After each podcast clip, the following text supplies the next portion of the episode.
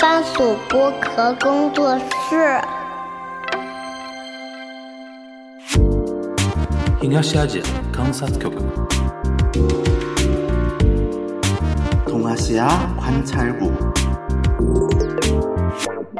东亚观察局。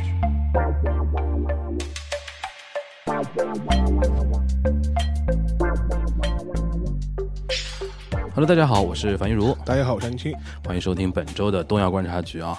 今天这期是我们要插队一下了，嗯那要插队一下，因为一直前段时间嘛，我在日本休假的啊对，泡了个温泉，然后那个吃听着了日光，日光啊非常好。非常好吗？嗯，是啊，我我我去年那个呃也去过嘛，觉得嗯还是很不错的。然后我是时隔十几年嗯再再次造访那个东照宫啊，哇，东照宫现在给我感觉好有钱，香火鼎盛啊，对，哦，人好多，而且是不是跟去年大合剧是德川为主角有关系啊？我觉得没的，那个嗯那个家康播的也不好啊，，是是是，嗯而且我看到很多日本年轻的游客特别特别多，因为它现在是算世界文化遗产嘛，对就登录登录在那个名录里边了嘛对。就日本还是对于这种东西，大概他还是会更关注一点啊。是，然后香火鼎盛啊，上面那种什么门门头啊。包的那种金啊，嗯，闪闪发光的，对而且就是大家进去买那种什么，呃，欧玛莫利亚，对，然后那么求签啊，什么东西络绎不绝。我说哦，我跟我十多年前，因为当时在语言学校的时候去过一次嘛，嗯，我就跟那个时候相比，香火旺了很多啊，嗯，那种感觉。然后去了我们沙老师也非常喜欢的一个地方，中中禅寺湖啊。嗯对，嗯我印象最深的上山那个路太牛逼了，后来他潘长路嘛，据据说好像还是头文字 D 就取景地还在那边取过景啊是吗？哎，我今今天看到有人跟发给我说，看到网上有人这么说，但不确认啊，就是当年那个周杰伦拍那个《头文字 D》的那个时候嘛，嗯，然后取过景，哦，那绝对正常的，就是羊肠小道，而且那种。那个发卡弯，我真的对我真真正认识到什么叫叫发发卡卡弯弯，哇，标准的，而且连着十几个发卡弯，哦，太厉害了。然后那个景色特别好啊、对然后因为我这这次去的时候还是冬天嘛，但是一看就知道夏天肯定得再去一次，它是夏天避非暑常嗲，避暑胜地，嗯。因为中山四湖那边依山傍水嘛，它有嗯湖、有山，然后呃，当时它是在明治时代就被一群老外当做是那个避暑胜地，因为嗯当时很多派驻到日本的这种欧美国家的外交官嘛，就嫌东京夏天还是比较湿热的、闷热的，嗯当时就要找个地方去嘛，当时他们就找到了中山四湖这边，然后后来我就觉得，哎，你们这帮。呃这欧美人也是毒啊，就是说是那个时候就就就发品现味很好的，啊嗯品味很好，就是你现在去那边的话，还是有很多这种欧美国家的这种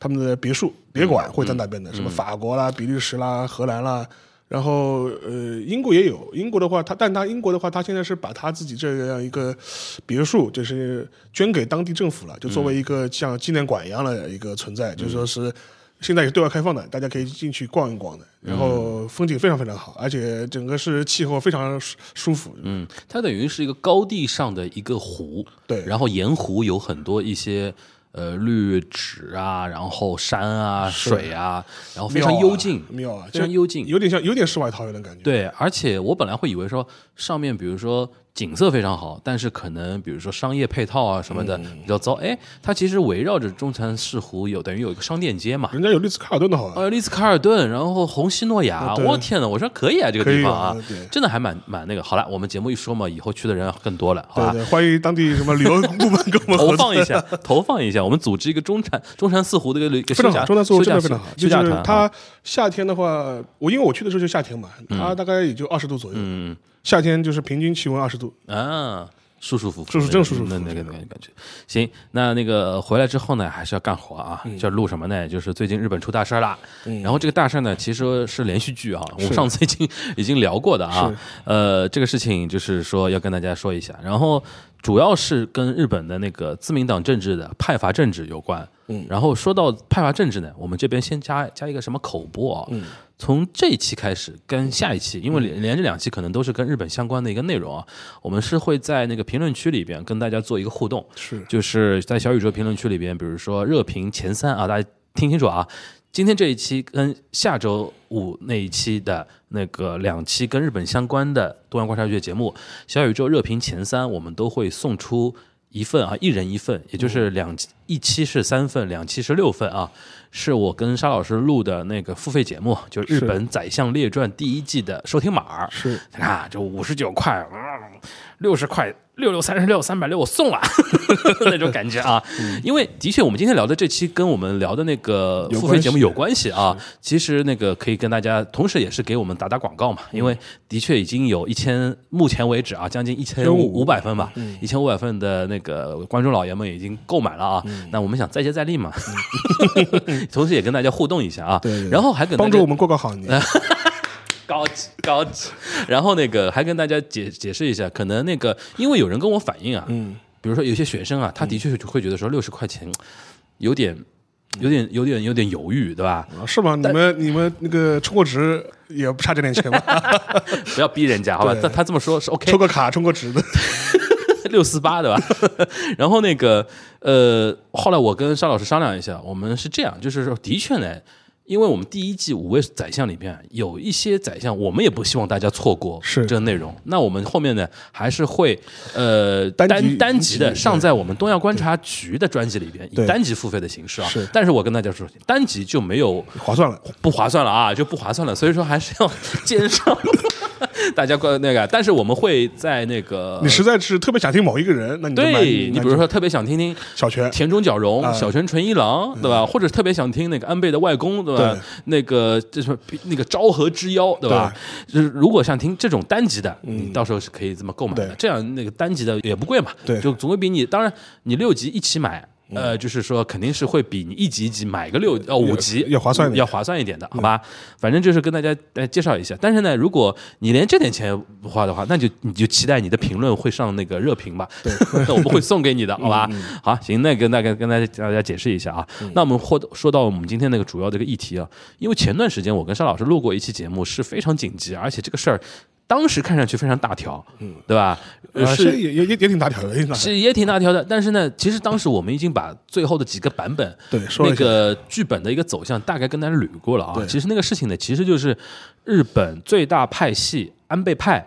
其实就是那个清和会嘛。听合会清和会的一些所谓的叫那个黑金啊、礼金的一些问题啊，是然后发酵了之后呢，东京地检特搜部开始行动了。当时，当时我们录的时候呢，已经是录还没有出现什么穿黑色大衣进入到那个对办公室的那个那个现场啊。但其实那个时候也快要这样了。嗯然后我们当时录了一期节目嘛，然后当时其实我们就预言了后面会怎么样怎么样发展，怎么样发展。的确，现在看起来跟我们当时说的判断其实大差不差了嗯啊。那那今天我们就跟大家来跟进一下这个事情，然后看一下未来的一个发展，因为现在已经从一个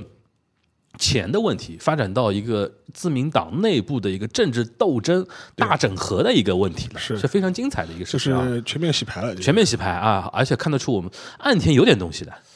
就那么我觉得还还就我觉得还是要看他的结局吧，就是不是到时候自己作自己，对吧？也有可能啊。所以说，今天我们好好跟大家聊聊这个话题。先让那个沙老师跟大家大概的跟大家解释一下，现在这个事情进进展到哪个层面了，对吧？就是上次聊到，就是说是出现那个所谓政治派对那个礼金事件嘛，因为还是稍微提一提，就是说是因为自民党一直有这样的传统，他会通过一些年末年终的一些搞一些支持者的一些赞助派派对的方式来吸取政治资金。然后的话，就是说实际上面就是比如说我。呃，呃就是比如说我的安倍派，我年底要搞一个政治那个集会聚会，然后你支持者就来买我这样一个聚会的 party 的一个那个门门票啊，呃，然后这个门票可能很贵，就一一张一万块、两嗯万块，但实际上大家进去就喝喝酒、吃吃这就是吃吃老酒，然后聊聊天，然后就是属于一个，但是更多是一种捐赠性质的，就是你嗯变相的政治现金，变对吧相政治现金。这对那个自民党各个派系来说，这是非常重要的一个收集收入嗯收入,、非常重要的一个收入。然后这个事情、呃出发点就是因为后有人检举，就是说啊，以以安倍派为首的日呃自民党内的各个派系，在这些处理这些政治礼金的时候呢，这些门门票的时候呢，存在吃回扣的现象。嗯什么意思呢？就是说他会给一些议员做一些指标性的一种 KPI 的 KPI 嗯考 KPI 的各种这种派，你要报销，哎，就是摊派。就比如说你包销一千张，嗯，如果你卖掉了一千张那个门票，我可以给你百分之几的回扣。对，然后相相当于是你就是多劳多得嘛，你卖的越多，你可以你就是你 KPI 完成越好，你给你会一千张。的 KPI，你卖掉两千张最好，对剩下的一千张我都回扣给你，对吧？那种感觉。但是呢，按照日本的相关的政治那个资金的这种法律的规定啊，就是规定的要求，嗯政治现金会归政法，嗯规定法律要求，就是说你这些收入啊，必须计入你的政治资金的这种名录。嗯对，就是比如你要记账嗯你要记账的。就是说，比方说，我作为一个安倍派的一员，我通过卖礼金的的完成 KPI 的方式，我收回这笔钱。按道理来说，你应该计入你的政治资金，对以备那个查核的。对的，不然的话就是属于这种，这不然的话就涉嫌违法，嗯因为就是你隐瞒了你的政治资金。嗯，然后根据告发的显示，以及后来那个像日就是日本的检察部门他的调查就会发现，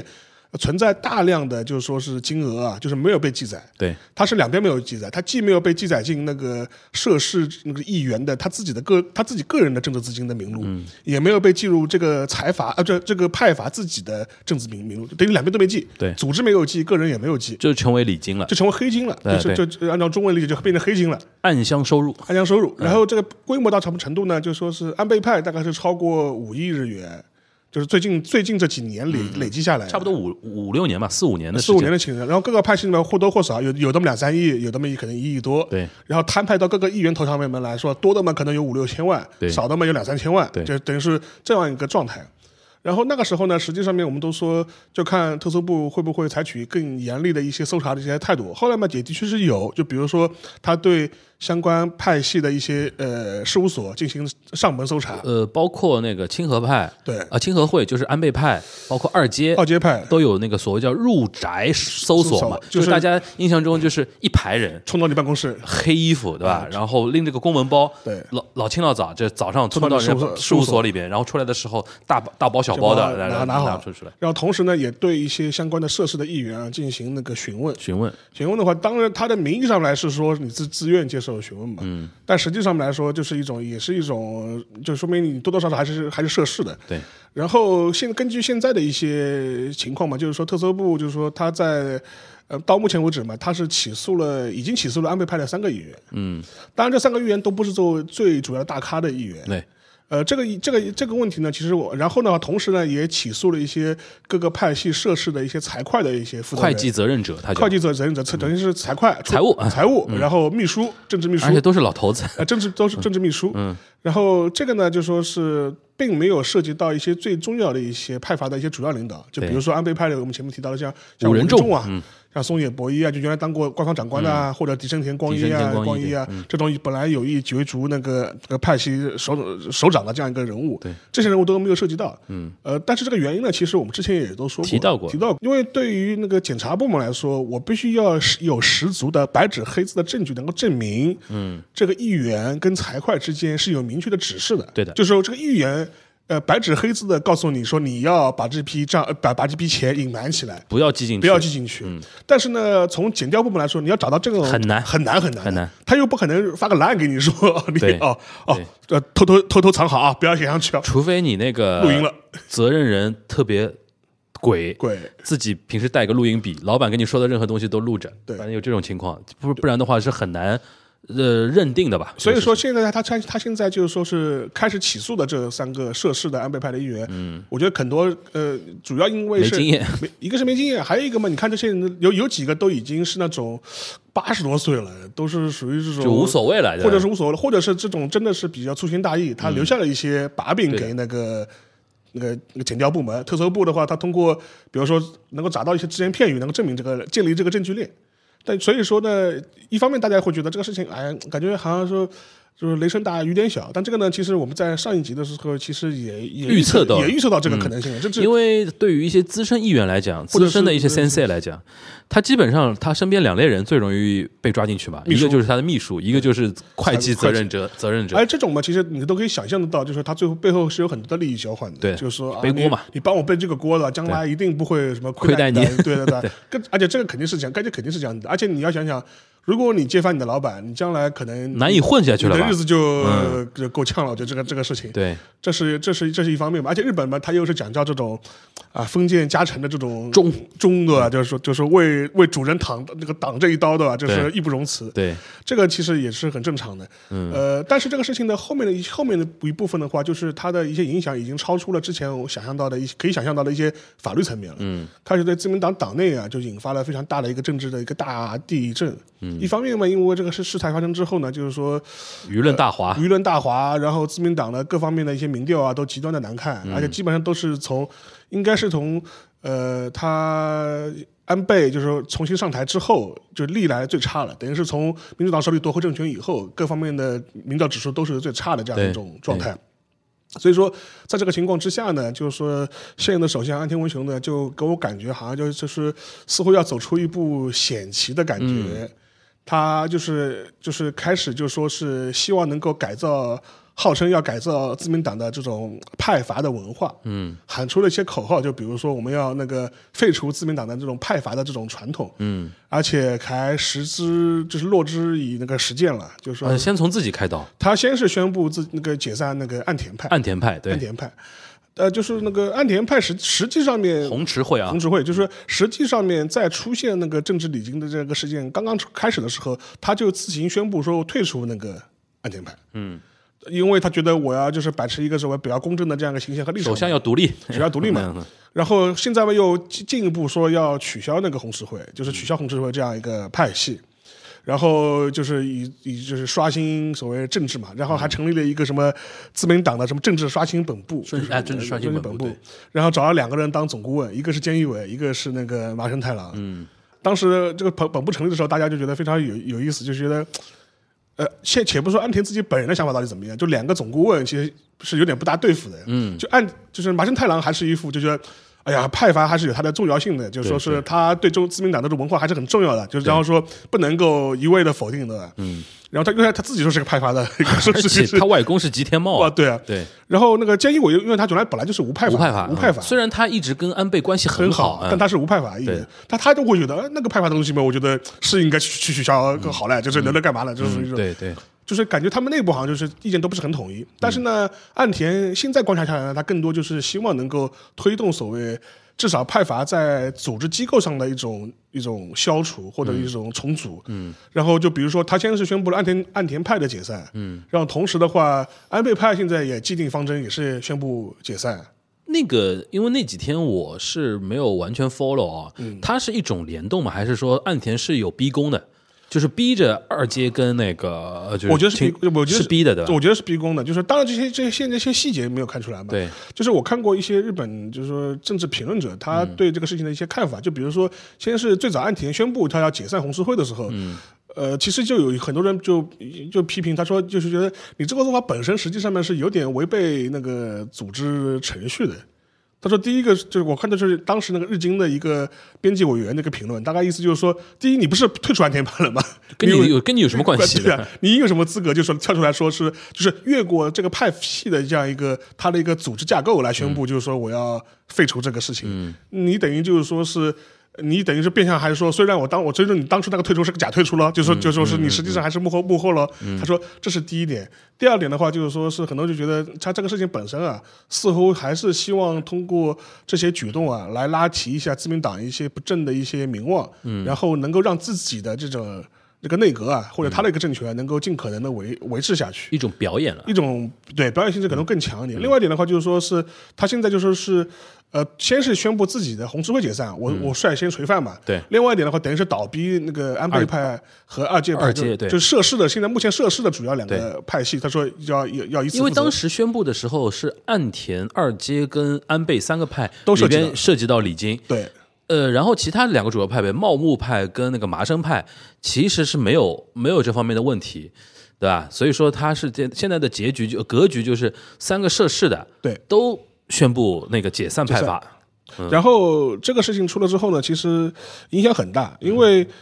因为安倍派本来就是自民党内最大的派系，对将近一百个人嘛，九十对多个议员，嗯，二届派也有三四十号人，嗯再加上那个红十会。所以说，整个一个派系的话，就说是那个整个一个状态的话，就是已经是应该超过两百个议员被涉及到了。对然后的话，这样一个这样一种规模化，等于等于是导致了自民党内的它整个政治格局就完全乱了，乱了。嗯。然后今天看到最新的消息，就是自民党内的另外一个小派系，就是说那个那个呃那个深山派也宣布那个解散。嗯 哦，等于跟他不搭嘎的，他也宣布解散了。对，就是说随着换句话说，他这样一个意思的话，就是从一个涉事的派系解散，已经扩展到一些就等于是，呃，我们就是叫废除掉自民党的这样一个派阀的这样一种结构了。对对，这样个政这样一个政治传统，我们就要把它给废掉。嗯，等于是出现这样一种状态。所以说，呃，这样一种状态来的话，就你就会觉得自民党内的它整个一个从战后延续这几十几十年的这种政治文化，嗯，可能就要随之而洗牌了。对，所以说，从这个角度来说的话，呃，引发的一些政治这些动荡或者风波啊，可能会非常大。嗯，我记得那个第一时间，那个岸田宣布解散，然后二阶跟那个清和会跟进嘛的时候，然后压力就给到麻生嘛，对因为麻生算一个就是派系除了是这三大之外，他算比较大的一个派系，对然后麻生又当过首相，对又吉田茂的外孙，对又各种资深的那个东西在身上。他就像刚才沙老师讲的，他对于自民党传统的那种那种政治手法对和那种政治的那种习惯，他是有路径依赖的，对，甚至说他是有点感情的，是对吧？然后那天就是很多。就是说，记者就围着麻生就问他嘛，你到底这个问题怎么看？你到你会不会解散？对麻生当时的说法就是说，因为首先当时啊，我不知道他最近变成什么样了，呃，因为这个事情一直在进行中啊。当时他的说法就是说，呃，首先那个所谓的那个政治刷新本部啊，对刚刚成立，对，大家还没在有没有进行一个评估还，没有共识。然后月底这个月的月底会进行所谓的叫中间报告，就是中间要进行一一番，就是目嗯对前我们进行到什么样的程度。对，然后说想等到中间报告出来之后再做判断。其实当时一个判断，因为我觉得后来茂木茂木派的那个茂木敏充跟那个麻生等于是，呃，口径就一致了嘛，是他两个人都是这么一个说法。当时他们还是观望的，对吧？因为这个事情其实啊，我觉得对于麻生来说，解散不解散派阀这个事情，对他来说，对他本人来说没有什么嗯重要的一个事情，但是他会觉得说这个事情来的太突然，是是他们的那种反应会有点跟不上嘛，而且想看不清楚这个局到底会变成什么样嘛，对所以说一开始选择一个不表态嘛，对现在如果按照刚才沙老师说今天最新的一个情况的话，就连森山派这种小派系小派系的。他们都起舞的话，其实麻生的压力其实更大的，现在的话，等于是你要这样想，就是目就是本来那个在自民党内部主流派系就是六个，对就六个，对，安倍派、岸田派，嗯，然后是二阶派，二阶派然后呃麻生麻生派、茂木茂木派森山森山派森山派是最小的，大概对只有八个人。现在前三跟最小的都解解散了，解散了。嗯然后的话，现在就剩两个派系，一个是麻生派，也就是说致公会，还有一个茂木派，就是茂木敏充现在的干事长。嗯，然后他的平成研究会，也就是五十三个人，这两个加起来加起来一百零八个，一百 啊一百一百零九个，一我百天零一百零九个。但是那个除此之外的话，就是说是呃，等于是主流的派系，就两百多个人就已经这些派系一旦解散的话，这些政治力量和这些议员到底应该是往何处去？他们的这样一个重新的站位站队应该怎么站？嗯，这就变变成个大问号了。嗯，然后现在看下来的话，就是说是麻生派和茂木派可能更倾向于就是保留自己的派你觉系。得挡得住吧？我觉得这种东西一旦被岸田操作成一种麻生跟茂木敏充你们两个人有守旧点派有点守旧，旧然后逆这个潮流对的话，对其实他们没有这个必要去担这个锅的。但我觉得从从那个这个情况讲，从麻生角度来角度来说，他会觉得他可能有历史责任吧，他觉得这个东西就是说。我外公的一路下 来，而且他也从他这从从他从他角度来说，他也可以很理很理直气壮的去去就我的派阀没有任何没有骂呀，理这性哎啊。你你们犯事你们取消呀，你对你们活该呀，关关关我屁事的对，对就对就就是这对种这个从从角度来说，你不能惩罚好孩子呀，就是嗯对是，但现在日本国内舆论有一种有一种现象是蛮难以避免，就是派派阀政治被污名化这件事情，对现在已经炒作成派阀是恶的那个意思了嘛？对对吧？而且我觉得这个东西以麻生跟茂木敏充的势能是难以扳回来的这种认知。对。然后这点的话，就跟大家讲讲，因为其实对这些日本的这种议员，尤其是自民党的议员来说，为什么加入派系或者那么派重要那么的嗯重要，对吧？这个事情到底给他们意味着什么呢？因为从我们中国角度来说，会觉得很奇怪，就说，哎，你加入个党派怎么？就是会党中党派中派，啊这个就是就是就是党内有党，党呃党内有派，这个倒是不奇怪。奇怪的就是说，很少会像日本人这样，就是会会摆在台面上来说嗯啊你是什么什么派，你是什么什么派。我们中国人就讲群斗争嘛，都是四人帮，都是在屋底下打暗拳嘛，就是你斗我，我斗你， 对吧？就是江湖传言他们是什么谁是谁谁什是么什么派的什么什么派派的对对对，但是因为从那个这一点的话，要从那个自民党它的一个基因开始讲，因为嗯它本来就是两个党的合并，对就是在五五年的时候，两个党自由具党体东西呢，希望大家他去， 对对对，因为它本来就是两 个两个保守阵营的合并，嗯嗯，就换句话说，它是一种呃，在当时的政治条件之下，日本国内的保守阵营以及美国方面，嗯呃，强压或者是撮合之下，希望你们能够联合以抵御左派的为了要抑制社会党的崛起，对嗯抑制左派这种崛起，说你们不别甭管你们乐意不因乐为意，都都给我合了，因为五五年的那个选举，就社会党异军突起，，对。有可能变成第一大党，对对吧？所以说那个美国人就说你们两个右右右派的党帮我并一并，对让这个局势稳定在就右对左永远保持在二比一的那种状态，对，对啊然吧？后的话，这样子就导致自民党它从诞生开始，它这个党的那个政治谱系就是非常复杂的非，常牛逼，就是从左到右， 对，它不是一个政治谱系高度统一的这样一个政党。对对就换句话说，自民党内它从左到右整个光谱可以拉得非常非常宽广。 对，自民党其实与其你说它是个右右翼政党，就早年啊对，不能说不如说是一个反左联盟，对对吧是的，就是反左翼联盟，对就是反社会、反共产联盟，对就是对对就是对更这个更更合适一点。对的因为它这边党内也有一些被认为可能中间偏左的这种社会民主主义的这这种这种意识形态，这种人物也有，就嗯像石桥占山啊，这这种类似石这桥种占山，然后其实鸠山一郎也有点偏中间的一点，啊对对吧所以说当然也有一些非常右的这些人物，就比如说像那个昭和之妖嘛，昭和就之是妖说对啊，就是这样，像他们就可能就会非常保守，非常右。嗯，所以说自民党它整个一个政治谱系是非常丰富的。对这也就解释它为什么会有出现各种各样一些很奇怪的一些派系的这种组合。嗯，一第一，它的政治政党结构就是一个呃强行就是事后就是撮合嗯撮合出来的。然后呢，各种利益团体，它在整合之前并没有充分的吸收，对。就各自就带着自己的阵营就加入了这个党，对就是这这这是一方面。你可以把它理解为，就是它里边，比如原来比较偏中间的那帮嗯人，变成了某个派系，对然后原来比较偏右的那群，就是非常右的那批人，变成某一个派嗯派系系，然后这些脉络就历史是就延续下来了，延续下来了所以说它可能历史上名字换来换去，对嗯一会儿什么田中派了，一会儿中曾根派了，一会儿怎么样了，但是它主要的一个脉络就是中间。偏左一点，然后中中间间偏派，右然后一点中间偏右右一点，点三三个条线这样对下来的，对下吧嗯来的。所以说这可能是它的一个主要原因，因为它的这个政党的结构是这样子，然后政党的政治政治的意识形态又是非常宽广的，整嗯个光谱又非常宽广，就导致了这种派系的存在。另外一点的话，就是说是呃，这个这一点的话，其实跟日本的这种政治文化可能也有关系。就传统上面，你看一些日本的什么战国剧啊，或者是什么明治维新的这种这种时候剧啊，你会发现这种啊。日也很喜欢这种搞这种派系的这种斗争，或者是分来分去。这个呢，也跟日本人这种政治文化的传统也有关系。就是说，另外一点的话，就是说是回到那个战后日本的这种政治政治传统下面，还有一点很重要的一点是什么呢？就是说派系实际上是一个又一个的选举集团，对，就投投入政治选举的集团。所以说，对于一个、呃、这个很重要嗯对，这个很重要。对于一个议员，尤其是一个新科议员，就是你刚刚刚上选之后，或者就是你有意从政，菜鸟议员，菜鸟议员的话，就是对于他来说的话，他需要获取政治资源的话，最直接的方式就是加入某一个派系。对，因为从自民党的角度来说，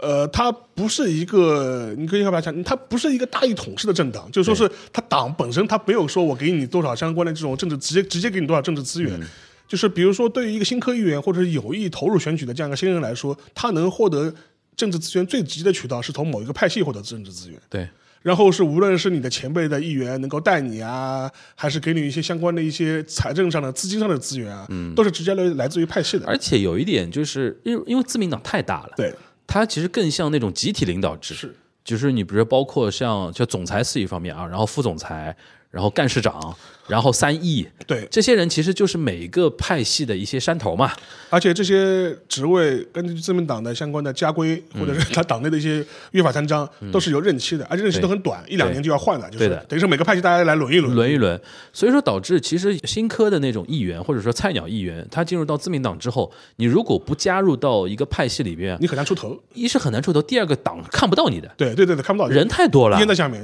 对吧？除非你是个明星议员，就是是本来你在加入这在讲自民党之前，你在日本国内就是一个非常有头有脸的一个，你们嗯或者是你的家族背景在地上特别有势力，啊，对，就是你对就就地方豪族这种情情况，不然你是没办法被看到的。对，然后呢，就是你势必要加入你自己的一个派系。派系对然后加入派系呢，首先当然你加入派系的前提就是说你对这个派系的一些风格或者它的一些路线有认同。对这是一种。至少他意识形态你同意对吧？对，，还有一种呢，就是最直接的，嗯就就立是交换认识，立啊，对对对，就 network。就是这是我叔叔，呃，最明显的就是我这两天看那个谁，那个谢野豪啊，嗯，谢野豪原来是民主党的一个议员嘛，后来民主党后来不是乱七八糟了乱之七八糟后，他了退退民主党，然后加入到自民党，是他加入到的是二阶派嘛，对他这次接受采访的时候，他觉得非常遗憾，为什么？他说你你该先生就是二阶俊博啊，对于当时刚刚加入自民党，就是投诚到自民党的谢野豪，他说给予非常多的一些关照，因为他原来是从一个政敌的一个党来到自民党之后，其实你说谁谁敢帮你？是对吧？谁敢收留你？是他把他招入到呃那个二阶派之后，给了他很多的一些照顾啊和一些资源啊，等于让他融入到这个党里边。对像这种资深的议员啊，谢野豪尚且如此啊，菜鸟议员更是可以想象了。而对吧且实际上面，根据当时啊，就是在九十年代以前，日本人是实行那个中选区制嘛，嗯，中选区制，嗯，这会导致这个情情况，这个自民党在一个中选区可能有两三个候选人，对对那怎么办呢？那党我说我很中立的，我不偏对，向你们任何人的，对对对，对那反正都是我的议席嘛，都嗯是我的一席嘛。但是换句话说，这些议员背后都要拉各自的派系来支持你，要有个老大。所以说那个时候的派系可能是他影响力的最顶峰的时候。对，基本上在七十年代、八十年代那种，七十年代、八十年代的时候，就换句话说，你没有派系，真的是在中选中选举区这样一个对格局上面没没法混的。他就的是一个巅峰就是什么角服战争这种，对的吧对？角服战争包括像那个田中角荣后来崛起之后，不是就是之前嘛，就是那个几几个人，就什么三角大服对吧？三角大服中，三角大服中中，对吧？这这个五个人其实就是各个派派系系里的面的一个首头头脑嘛头头脑脑的那种感觉，对所以说，九十年代以后，日本政治选举改革变成了小选举区制。嗯，就换句话说，基本上每个党在美国某每一个小选举区只推一个候选人。对，相对来说，党的权力还变大一点，稍微好了一点嗯还稍微变大一点。就不然的话，就是所以说，呃，派阀的力量稍的呃就相对来说消消就消退了一点。嗯这还是个大的背景。所以说，传统上来说的话，为什么加入个派系对自民党的这种议员来说这么重要？这个其实就能够理解了，就是它是一种政，它党的政党的政治文化，它的选举制度各种条件之下，促成了这样一种历史的这样一种走向嘛，或者这样一种格局。嗯然后回到回到现在的话，另外一点的话，其实对于自民党来说，各个派系也是它在基层运营的一些最重要的力量。嗯。所以说，很多人就会觉得，就就比如说像像茂木派，或者是现在的麻生派，他就会觉得，如果你把派系废掉之后，那我们的基层会有可能会变成一片散沙，就没有一个实际的一个抓手了。就是说你，就是所以说，这个呢，可能对自民党将来的选举啊，也会有很大的问题。所以说，这从这从从这个角度来说的话，我觉得，呃，确实是一招险险棋嗯棋吧，就一一招一招险棋吧。另外一点的话，就是这是一点。另外一点的话，就是说还有一个现在就是说还有很多的这种外界，就是自民党党外的一些人的质疑，就是觉得你到后面是不是会换汤不换药？嗯，你现在说是说派系取消，但后面是不是换一种方式名目，换个说法，换个说法又重新冒出来了？嗯，这点呢，二阶俊博在接受采访的时候，他那天宣布就是解散嘛对对对。有人在采访他，我、顺便说一点，二阶俊博真的老了好多。是的，是的，哇，对那对个那个，我前前段时间刚看了那个二阶派成立的一个画面，也就十二年前啊， 12年前当时还是比较精神矍铄是是矍铄的。是哇，最近当然他脑子应该还是很清楚，但是口条已经有点那个，而且对整个人很瘦啊。对，呃，然后他那天就说，呃，关于那个后面怎么怎么，就是说会不会换一种形式再集合起来，嗯他就说的很诚恳啊。他很坦诚，他说人这个东西就是会聚在一起 的，无外乎到时候就是他他说我没办法阻止别人聚在我的身边，对对，我取消了吧，他们还想带到我身边，我怎他么们他们还想叫我你该 sensei，还想就天天跟我哎我对对混，我我怎么办我不可能把人把人往外面推的了。对其实这话说的很明了是，就是未来可能没有哈巴兹，没有派阀这两个字字，对但是用 group 可不可以？对，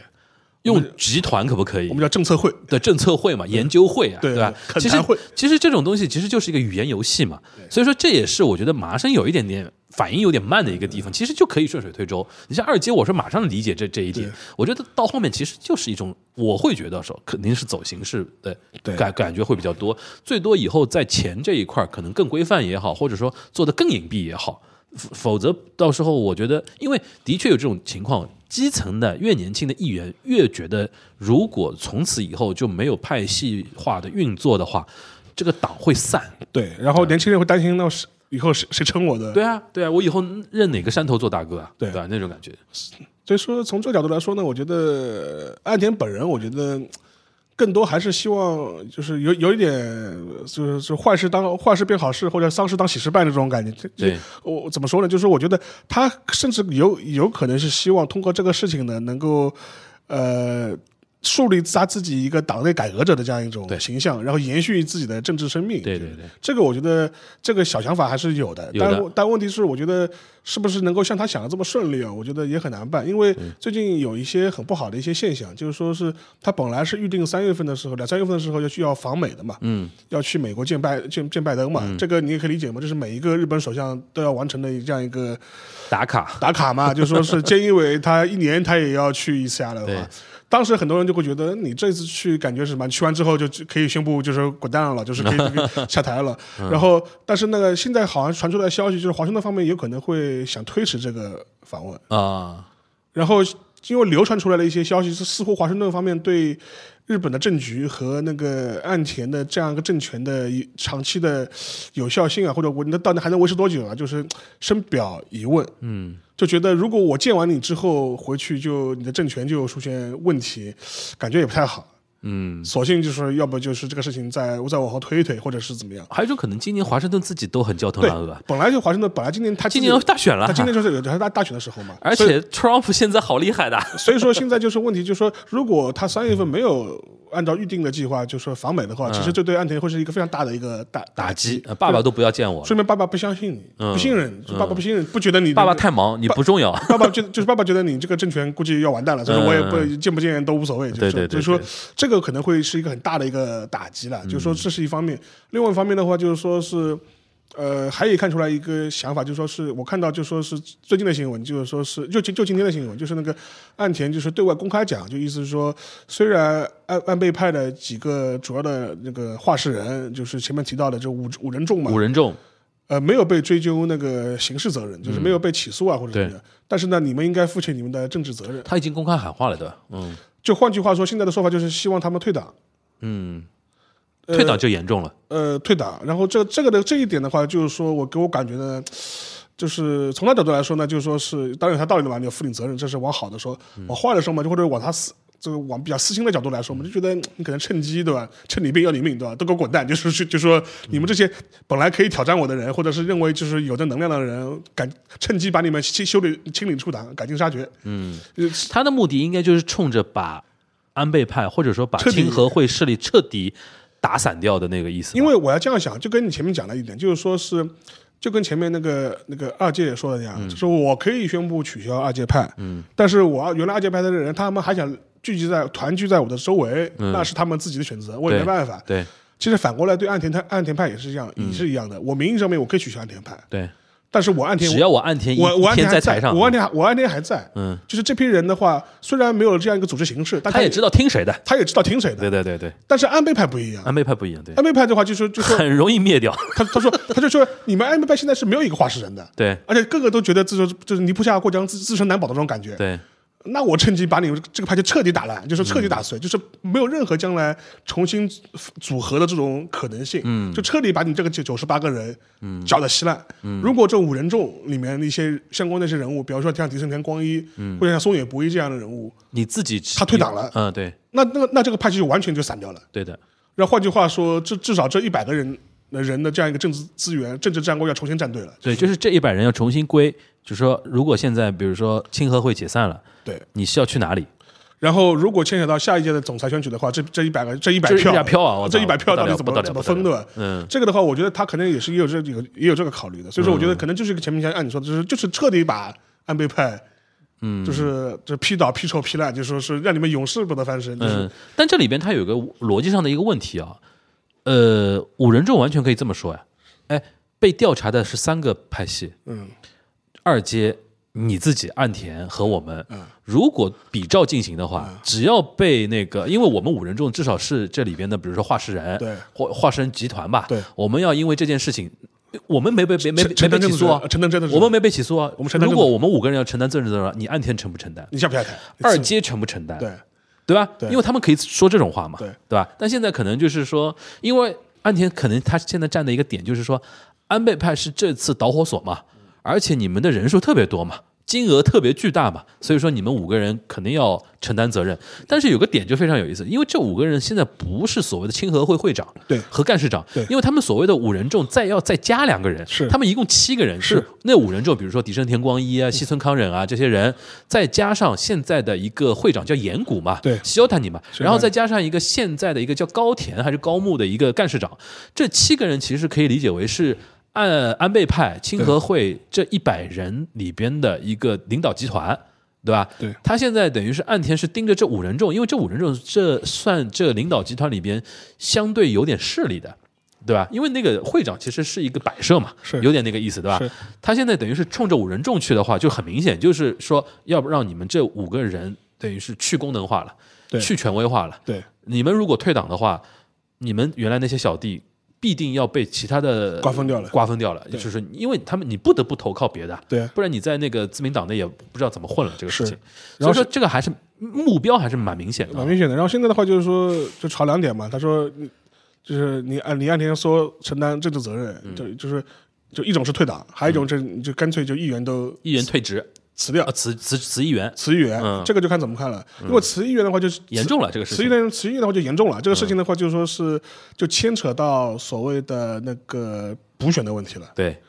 然后这四个人的补选，呃，那将来的话，其他实以无所无所属的自己出来选，啊，这这这这是一种，还有一种还就还有一个问题就是说是如嗯你选果你挑谁？嗯如果这四场这个之后导致的补选，这五场四五四五个人的补选都输了，都输了，那完蛋了，哎 算谁了 那算谁了那那完蛋了，就是对那我估计他这个政权也是干要也也也是要玩，也是要持续不所下以去最的。近感有感觉岸田险招频出啊。所以说，我觉得从这角度来说呢，我觉得呃就是他现在有一种就是说是，呃，反正就反正前景就这样，我我如果我不出险招，那我肯定也完蛋，那我还索性还不如火中取取利一把，这种这种感觉就特别特别的明显。这里边就牵涉到一点，我我觉得可以跟邵老师探讨一下，因为之前我们判断岸田，尤其你几次提到岸田的一嗯些就是未来可能走的一些路线啊，给我感觉我们之前觉得岸田还是一个，就比如说我做首相、做总理，呃，这是我多年的一个夙愿嗯对，做到了对，我差不多哎太太平平我也就交班了。现在感觉他不是这么想的，瘾很大，现在他呢野心蛮大的，多做一天是一天。一是多做一天是一天，第二个他很想就此改造自民党格局了。嗯，对吧？想让红十字会或者说他的那个派系的人以后进入到某一种绝对主流的那种是掌控的那种感觉吧，是。对吧？所以说，我觉得这个从从从，但是从这个角度来说的话，我觉得就是说，因为今年本来他就势必要面临总裁选举和国会选举，对，所以说从自民，但是从自民党的角度来说，因为就是两个利益了，一个是岸田他自己本人，他作为一个首相，他他作为一个政客的利益，嗯，还有一个自民党他作为一个党派的利益，对，两者之间，我觉得从今年很多事情来说，未必是统一的。怎么说？因为从这么的角角度来说，如果你岸田还是要这样一步步搞下去，嗯，一直等到比如说年底的时候，在选举的时候，可能这个选情就非常非常不利了，因为这件事情可能会进一步的发酵，嗯，进一步的发酵。然后，比方说有各有各种各样的事情，负面新闻再出来，嗯，或者的话，有可有可能会拖累整个党的后面的选举，嗯，这是这是一方面。还有一种的方面的话，就说是呃，还是你还是说在此之前你就先解散，提前解散，提前进行选举，嗯，或者说你自己主动把这个位置让出来，嗯，然后就说要以一种这种革新的方式啊，就说是重重塑这个党的形象，嗯，现在给我种感觉，岸田本人的话就是有一种怎么说呢，就是拉着全党就我一人的这种这种感觉，特别、特别特别明显。所以说，我觉得两者之间的利益啊，其实某种程度上来说，未必是未必是统一的。另外的话，就看其他党内的一些大佬了，就比如说麻生或者是茂木，他们会怎么看这个事情。另嗯外一个，还有一个就是从安倍派的角度来说，其实我觉得不要压到，不要逼到最后，这帮人狗狗急急跳跳墙啊，嗯狗急跳墙啊，就是就就是呢，就是你不让我，你就你不让我活，我也不让你我也不让你活这种状状态。对，因为实际上面类似的是类似的话，其实吉中田其实。就是对安田派，尤其是对吉田田光一这帮人来说，其实已经压抑了很长时间了，就觉得你们这帮人就说不要到到最后就是说是就是欺人太甚的了。对，所以我所以说，我觉得从这个角度来说，我觉得呃其实都蛮危险的，其实都蛮危险的。你觉得岸田有没有可能去模仿小泉纯一郎的手法？就是因为现在有一个问题啊，如果他是那种太太平平的那种性格，不折腾啊，不不搞这种事情啊、下一次选举也好，就是我说的是不是是说那个自民党总裁选举啊，嗯而是下一次国会大选的时候，其实维新会是很占优势的，嗯，因为到时候维新会只要站着一个，哎，你们这种老右啊，老右党、啊、不行不行啊，就天天搞这种钱的事情，还是要投我们这种 fresh 的年轻的那种右派这种但政党。呃但插一句啊，维新会有维新会的问题 啊对对对，因为因为我们之前那期节目讲过那个大大阪世博会嘛，啊，对最近最近那个维新会和因为大大阪世博会的任期又被延上了，又怎么了？他因为能能登半岛地震之后，就是老、啊老百姓就觉得不要搞了，首要问题是救灾啊，不要搞你那个你你还对要对花这么多钱去搞一个没人来没人看的这样一个世博会干嘛？而且好像桥下彻话口条有口就话术有点改了，啊，对啊，所以说这个好像最近被那个维新会被喷的很厉害，就觉嗯得你们不就是为了你们自己这个捞你们自己的利益嘛？所以说是就是在这种国难之下，你们还要还要搞这样一个破烂的嗯这样、这样一个世博会，对吧？你们还有没有良心啊？就是所以说，嗯这种舆舆论攻击还是蛮厉害的。所以说，我觉得维新会有自己屁股要擦的。对，那我们那放到更大的一呃个角度哦，因为这次从礼金问题发展到派阀问题的一个是非啊，其实给到那个在野党很大的一个题材去炒作自民党的那种负面的那种形象嘛。岸田有没有可能就是通过这种手手法，就我先去搞这一套东西，然后让所有的话题都在我自己身上？就是说，就像你看，首相、总裁自己下场去，呃，打破原来政治的一些什么说格局啊也好啊，怎么样也好啊。是不是他在这一块是会说服党内的一些大佬，比如说跟麻生、跟跟那个茂木啊，跟一些二阶说，你们这次支持我一下，我们先先用这五人众先记一下棋，对吧？等我们那个这一波我熬过去之后，我再交班，有没有这种可能性？有可能，而且现在他有可能确实是有有有在往这个方向走吧？对，他现在可能就比如说，他现在透露出，甚至透露出一些话，就是说什么，啊，自民党要改革派系，呃要要解散派系，现在就是唯一的机会。对类似对对就对对就讲过这种类似的这种话，我觉得对他确实是可能有这个想法，嗯，有这个想法，嗯，所以说我觉得，呃，现在就看就是说整个情况会怎么样去调和，因为他如何去说服自民党内的其他两个重要的，就是茂木和那个麻生麻生，嗯，卖他这个账，对配合了他来做这个这样一个事情，我觉得这个就我觉得就是要说清楚怎么分。啊，对啊。就比如说下一次可能就是你们谁你来，你你们对谁吧来对这次你们支持我一把的那种感觉，是不是对有这种可能性？有这种可能性，因为我觉得我常年观察啊，你别说啊，麻生、茂木跟二阶这些人啊，就大日本的那个，尤其自民党大佬有一种特质，他们真的是会把那个集体的那种党派的利益放的比较重的一些地方，有的时候是相忍为国，不不叫相忍为国，相忍为党啊，对那种感觉。所以说这次可能亲和派真的要吃点苦头啊，就是一些尤其那个头头脑脑的五人众，可能真的会被牺牲掉，都有可能。然后给大家就是看一些相关的，就是日本媒体的一些报道，我觉得蛮有意思的。就说是好像最近这一段时间，他确实是就是岸田啊，嗯开始是各种各方式是有点希望能够说服那个麻生。嗯，因为日根据日经的报道，就是在我们录音这天是二十五号嘛，就是在那个呃上个周末就二十一号的时候，嗯，那个岸那个岸田是把麻生找去东京都内的一个料亭里面，就是说哦是，来了来了来了，就是廖廷政治来廖了廷，就是深夜的时候把他嗯把他拖过去，就是好像就说是。呃，就是求得他的共识吧。嗯然后后来他的一个说法就是，现在现在就看到日经透露出来的说法，就是说，当时给那个马马生的一个说法，就是说，将来我们可以就是可他考虑，就是说是把是不是把派系这个东西呢，就是呃解散，然后换一个说法，就比如说换成一个更中更中性的一个东西，就比如说叫什么政策集团，嗯。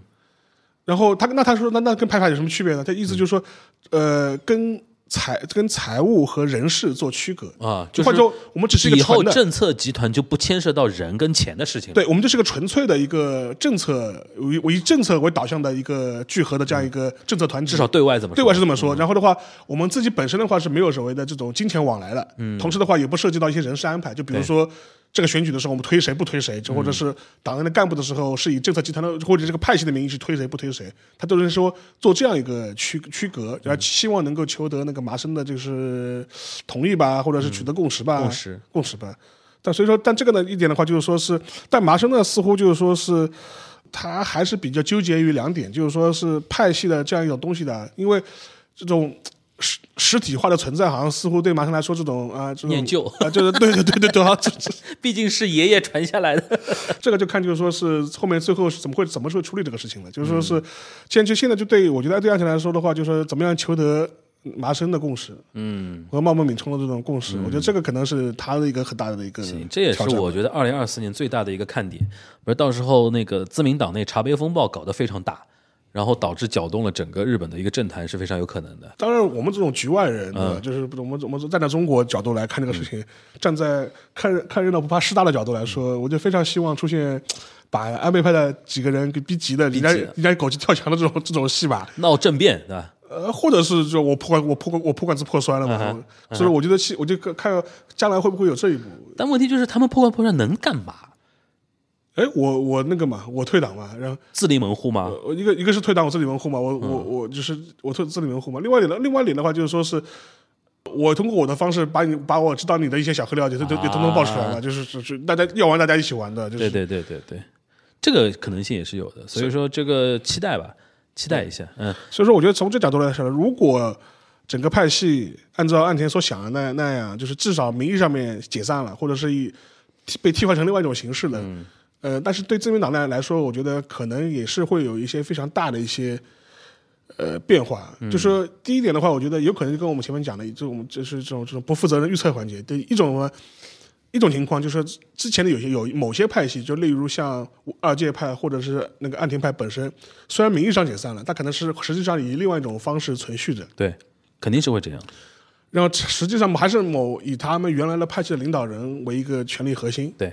这是这是第一点。对，但现在的问题就是说是哪有有有些派系可能是这这是真的完蛋了，嗯就是比如说像安倍派这种，嗯，那群他龙无首了，本来就群龙无首本来，就全能无首，然后这一批力量到底怎么分？哇，那那就好玩了。就是今年总裁选举的时候，做算术题了要。这个选总裁选举的时候，就等于是突然不多出这一百票，一百票怎么走？怎么走？就是每个派系出来的人到底吸走这一百票里面的哪些票？对对吧？到时候还有还要看他们之间会不会再整合。再整合还有一种可能，比如说清和会因为这件事情危中整有机，整合出来个什么东西，那也有一种可能吧。呃但反正这五个人，我觉得没什么，这个我个人是没什么希望的，五个人没什么希望。五个人不是个哎高市早苗，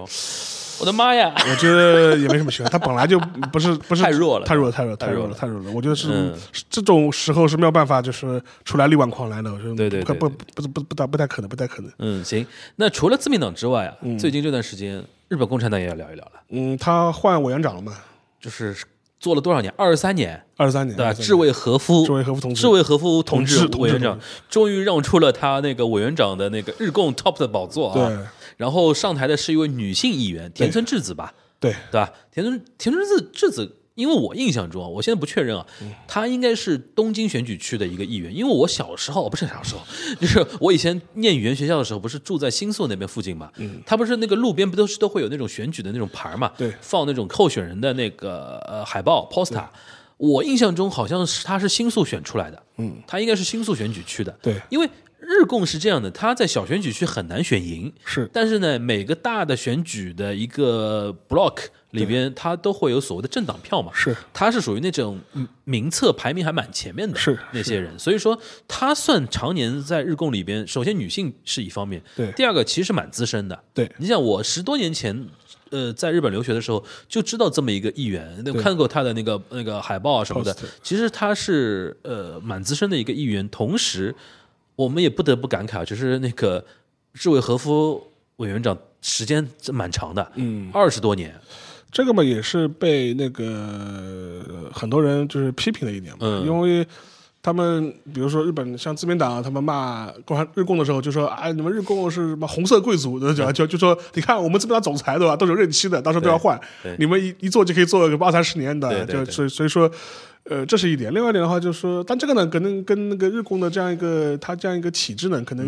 也是有关系吧。嗯而且也是今年他还有一个措施，就是不破折三啊，对好像离开了那个就是说中央层面的一个顾问委员会的一个职务对，，中国也不当了，中对中顾委不当了那那种感觉，对就是好像感觉感觉感觉日共好像主动的要换血，要呃在换换代换代。然后这一点的话，其实应该这样讲，因为呃如果你熟悉日本战后那个左翼运动史的话，其实你也知道，日共也是一个很复杂的这样一个体系，非常复杂因为非常复杂的一个体系，因为它自己也牵扯到一些分裂，就是像六十年代的一些如火如荼的一些学生运动啊、嗯群工斗啊，或者是一些相关的一些学生运动啊，其实跟日共之间的关系也非常的微妙。对呃你本来你觉得那应该是合作了，但但实际上嗯面其实有很多很激进的左派运动，实际上是很敌视日共的，就觉得你们变修了，就是你们搞那个搞那个什么资产阶级议会民主去了，应该不是你们真的个真的真正搞革命就应该上街头对吧？而这且个打我我我当时在做记者的时候，有采访过日共的一个副委员长，嗯他当时就跟我回忆说，日共历史上还曾经跟我们不是还有骂战过的吗，呃对对对对对吧？就是他历史上那种很多那种分分合合的那种事情，其实很复杂的。对你像不破折三嘛，算为什么提到不破折三？它算早年的非常日共早非常早日早非常早年的日共核心嘛，对对吧？但是因为的的确他妈也长寿，对对吧？而且人他非常天才，很聪明，是对吧？然后经经常是等于是在日共后面等于是算作引武者吧，呃有一点有点影引武者那个意思啊。然后再加上志卫和夫又是二十多年，其实长期给人感觉就是日共，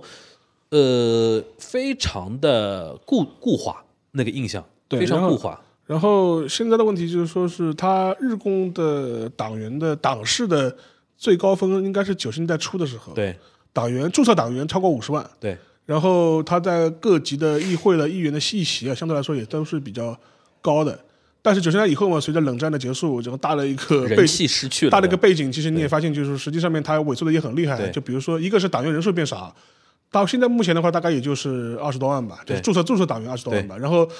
士气低迷嘛。呃，然后呢，就是党员老化，就是对就是都都是五六十岁了，都因为年轻人不加入呃对那就不年轻人不加入，当然因为年轻人政治冷感嘛，就不对什什么党都不加入的，对就对就对就对嗯更何况你共产党。然后，但是呢，最这近这几年不一还最不太近一样了，最近这几年反而就是说是觉得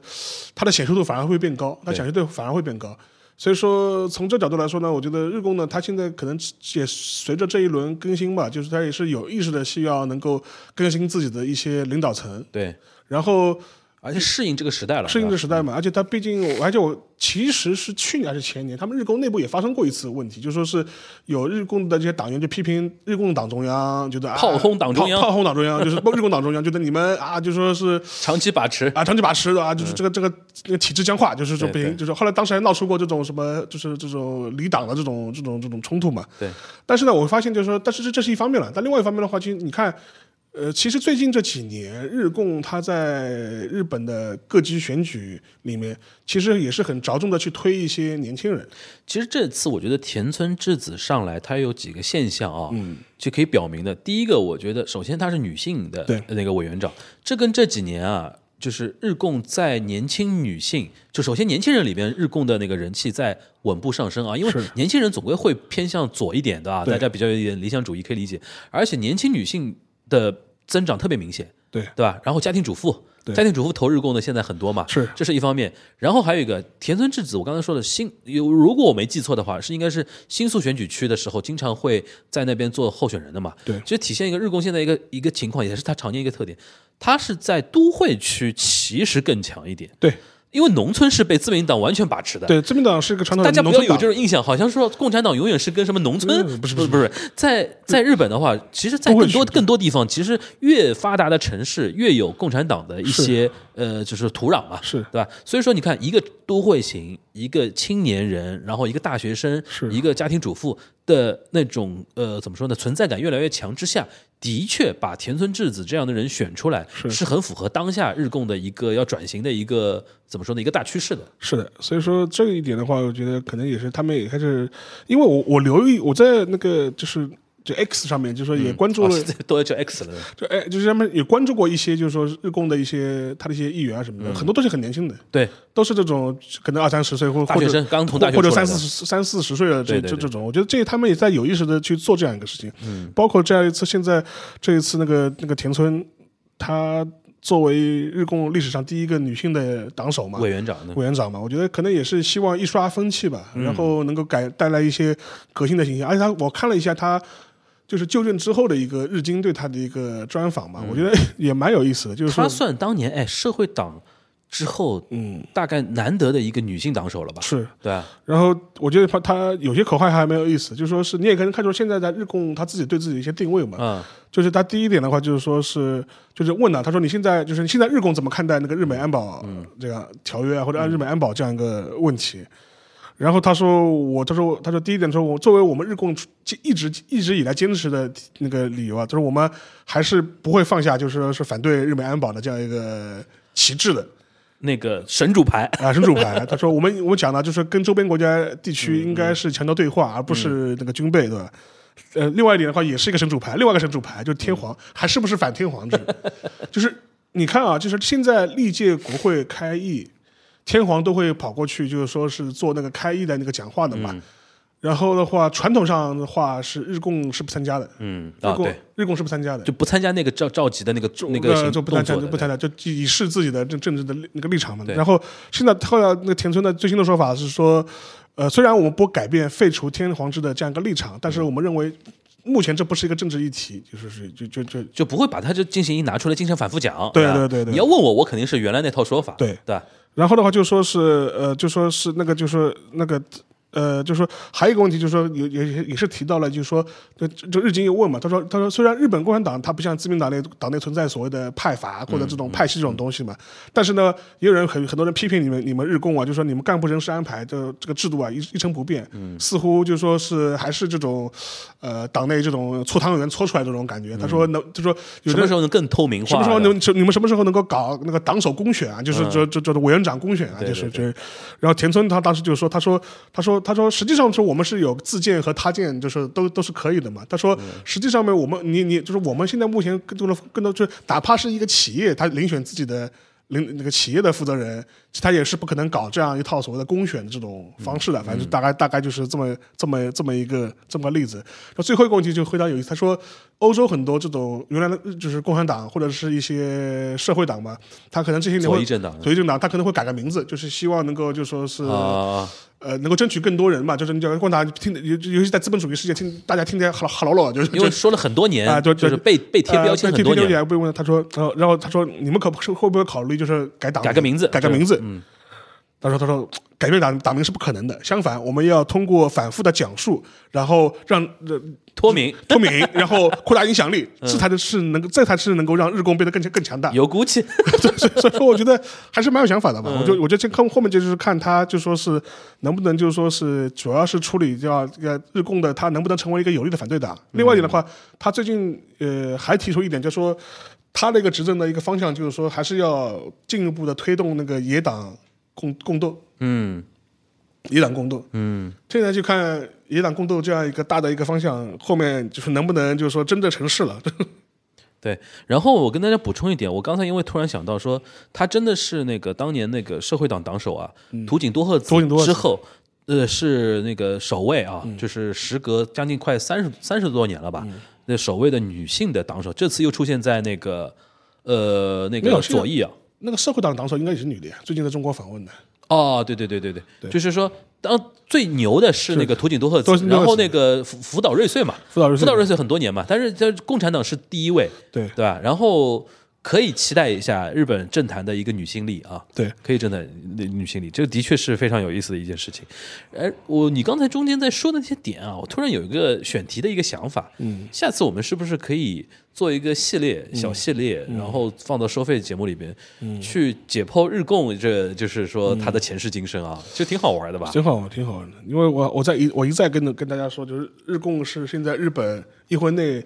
历史最长的政党，对啊，它很多年了，历史历史最长政党，因为自民党嘛，一九五五年嘛，对然后但日共是从二战之前一直延续到现在，对对对他现在他才是日本，百年百年老 店，他是去年吧刚过完那个那个一百年呀、对啊，百年老店呀、百年老店嘛。对然后对啊，就就是比如说我前面也提过嘛，就是说人家也是很很牛的，就他不拿那个政党补助金的，就是它真的点很蛮多的。这不是不拿政党补助金，这这都政党补助金是你们资本主义的这种这种我完全靠卖赤旗来，不，他不拿政党补助金有一个非常大的一个理由，他认为就是说，他说你是你这样是在变相的等于是挪用呃国民的税税金、血税，血税，你在变相的挪用国公那个国国那个国民的税税，因为他说，因为他说国民的国民的那个那个税金啊，其实就说就说投就说这跟投票是一样的，就说是国民是应该通过投票来表达他我支持某一个政党。你这样的话，不经过国民同意，你直接把他们的税金挪用到分摊到每个每个政党政党头上来说，是不公对选民来说是不公平的。对的啊，对这个的这是他的一个政治逻辑嘛，就所以说他现在到他是据领的，然后他是完全是靠自己卖赤旗或者是他自己党内的一些产业吧，能够来形成一个自循自循环的。嗯，的确是可以聊一聊啊，甚至我觉得做一个小的一个系列都是可以的啊。但不管怎么说吧，我觉得今年给人感觉就是即便日本整个社会还是对政治是相对比较偏冷感的啊，是但是总归会觉得说。新的世代的风在刮起来了，你包括像是包括像岸田的一些个一系列的动作，包括像日共的都已经更新换代。那天我看到那个新闻，直接截图给沙老师，我说连连志卫和夫都下来了，我说没想到，真的是他他他他他二十二十多年啊，对太就是好了 我开始学日语的时候就是他，太有意思了啊！的确非常值得跟大家来分享一下，然后也期待说二零二四年啊，整个日本的政坛稍微能够有点波澜性的一些话题，也是我们个能够持续的给大家输出的一些点啊。然后，而且今天我们这期节目在整个过程中，大家可以看到很多点，其实就是我们做那个《宰相列传》里边有很多千丝万缕的一些联系是。你比如说，包括吉田茂当时一九五五年体制跟那个鸠山一郎他们搞出来的那个自民党，然后他的派系到了六七十年代三角大服中战争的时候，非常厉害的一些呃派系的一个斗争。然后在我刚我中间还提到说，岸田是不是有有意要学中曾根康弘或者小泉纯一郎这种剧场政治，然后让是所有的话题都在自己身上。对其实就是那么多年的一些日本自民党的一些。怎么怎么说分分合合啊，对然后起起伏伏的一些话题，就跟我们当时选做那个呃第一季的，就是是《宰相列传》，其实就是有有点这样的关系的啊。为什么我要说这段话？大家懂我这个意思对吧对，让我们过个好，让我们过个好年。行，那也是，其实也是我们在农历新年之前啊，是那最后一次跟那个沙老师呃坐下来跟大家来、嗯呃，就是说聊这个节目了啊。是沙老师，那最后来一个龙年的祝福。龙啊，那就是龙年祝福了。对我们上线的时候已经是拜早年的 时候了呀。啊，是是是，先是给大家拜个早年啊。我觉得龙年嘛，我觉得感觉呢就是就龙精虎猛对吧？但我觉得还是相对于龙精虎猛，我觉得更多还是要太太平平的。嗯，行对行，行，别的指望没什么的。然后就是说希望啊，就是因为我看了看今天今今天 A 股重新站上两千九百点了嘛，为什 么要提 A 股？所以说，所以说，我觉得啊，还是希望就是我们 A 股还是争争气一点啊，就是说是为为大家为广大股民啊，为老胡的解套啊，就是做一份贡献 的，行行行。畅想光明论，畅想光明行论。行行，因为因为我们二四年的话，我们东关也是进入到第四个年头了啊。是然后今年二四年五月，我估计又得搞搞一个什么样的那个线下活动啊？大家大家期待，到时嗯直候接跟大家直见接去首尔搞 了，啊，继续 说啊，东京搞过来，去首尔搞了。中禅寺啊湖 对对 对，那那个要那个要七八月份，啊，七八月就份越热的时候去那边哦越有价值。行，那我们下夏夏天搞一个团，对吧？对然后那个招募一下，我们去中禅寺湖借一个 hotel，然后找一个丽兹卡尔顿的那个报告厅，我们跟大家做一下四周年的活动，好不好？嗯是是是好吧，跟大家稍微把这个饼画一日画、啊。日光线那个驻沪办啊， 听听好了啊，啊， 开玩笑，开玩笑啊！行，那今天我们这期节目就到这边了，那我们下一次东阳观察局再跟大家见面了，大家拜拜。喂。